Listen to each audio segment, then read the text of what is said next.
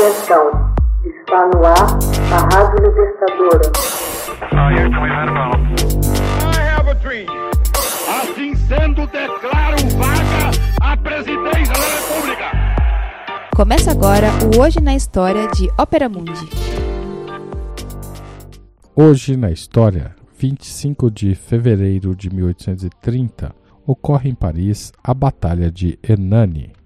Em 25 de fevereiro de 1830 se desenrolou em Paris a mais famosa batalha jamais desencadeada por escritores e artistas. Ela ficou conhecida na história sob o nome de Batalha de Hernani, do nome de uma peça de Victor Hugo, que estava sendo representada naquela noite pela primeira vez. Victor Hugo, então com 27 anos, já era um escritor de sucesso. Fazia parte do cenáculo romântico animado por Charles Nodier e pelo poeta Saint-Beuve, teórico do movimento. O cenáculo romântico fazia suas reuniões na casa de Hugo, em Paris, na rua Notre-Dame-des-Champs, na Câmara do Lírio Dourado, derivado do nome da flor levada por Hugo aos 19 anos aos Jogos Florais de Toulouse.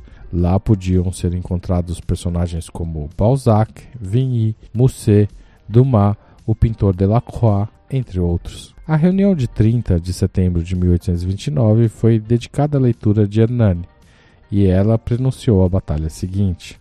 Houve um grande entusiasmo com essa peça teatral, visto que ela quebrava os cânones da dramaturgia clássica, notadamente em suas três unidades: tempo, lugar e ação, enunciadas pelo crítico e poeta Nicolas Boileau Desprez mais conhecido apenas por Boileau, sob o longínquo reinado de Luís XIV. A peça conta a história do desafortunado amor de um proscrito Hernani por uma jovem infanta Dona Sol. Chega o dia da estreia na Comédie Française. Todavia, o espetáculo transcorre no saguão de entrada antes que sobre o palco.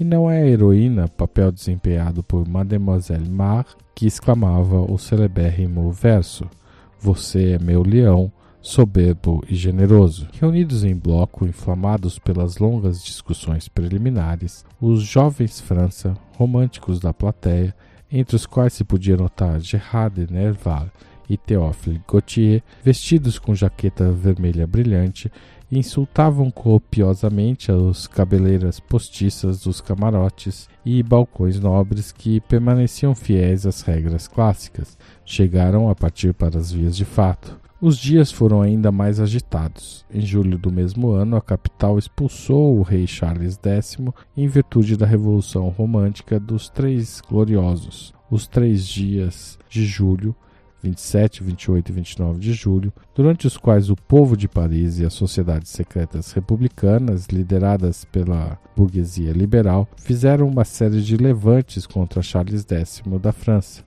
Esses levantes culminaram na sua abdicação e no fim do período conhecido como Restauração Francesa. Victor Hugo apressou-se a publicar um romance que viria a ter um estrondoso sucesso, o Corcunda de Notre-Dame, ou Notre-Dame de Paris, no original. Totalmente voltado ao trabalho, não percebeu que as visitas de Saint-Beuve a seu domicílio não eram mais motivadas por batalhas poéticas. Tinha o poeta 30 anos quando se envolveu amorosamente com Adèle Hugo, mulher de Victor Hugo. Hugo rompeu com um amigo de longa data. O cenáculo se dispersou, Porém, a fabulosa criatividade literária dos românticos estava apenas em seu começo, e ela se expandiria sob o tranquilo reinado de Luís Felipe I. Hoje na história, texto original de Max Altman, locução de Haroldo Cerávulo, gravação e edição Laila Manoeli. Você já fez uma assinatura solidária de Opera Mundi? Com 70 centavos por dia, você ajuda a imprensa independente e combativa.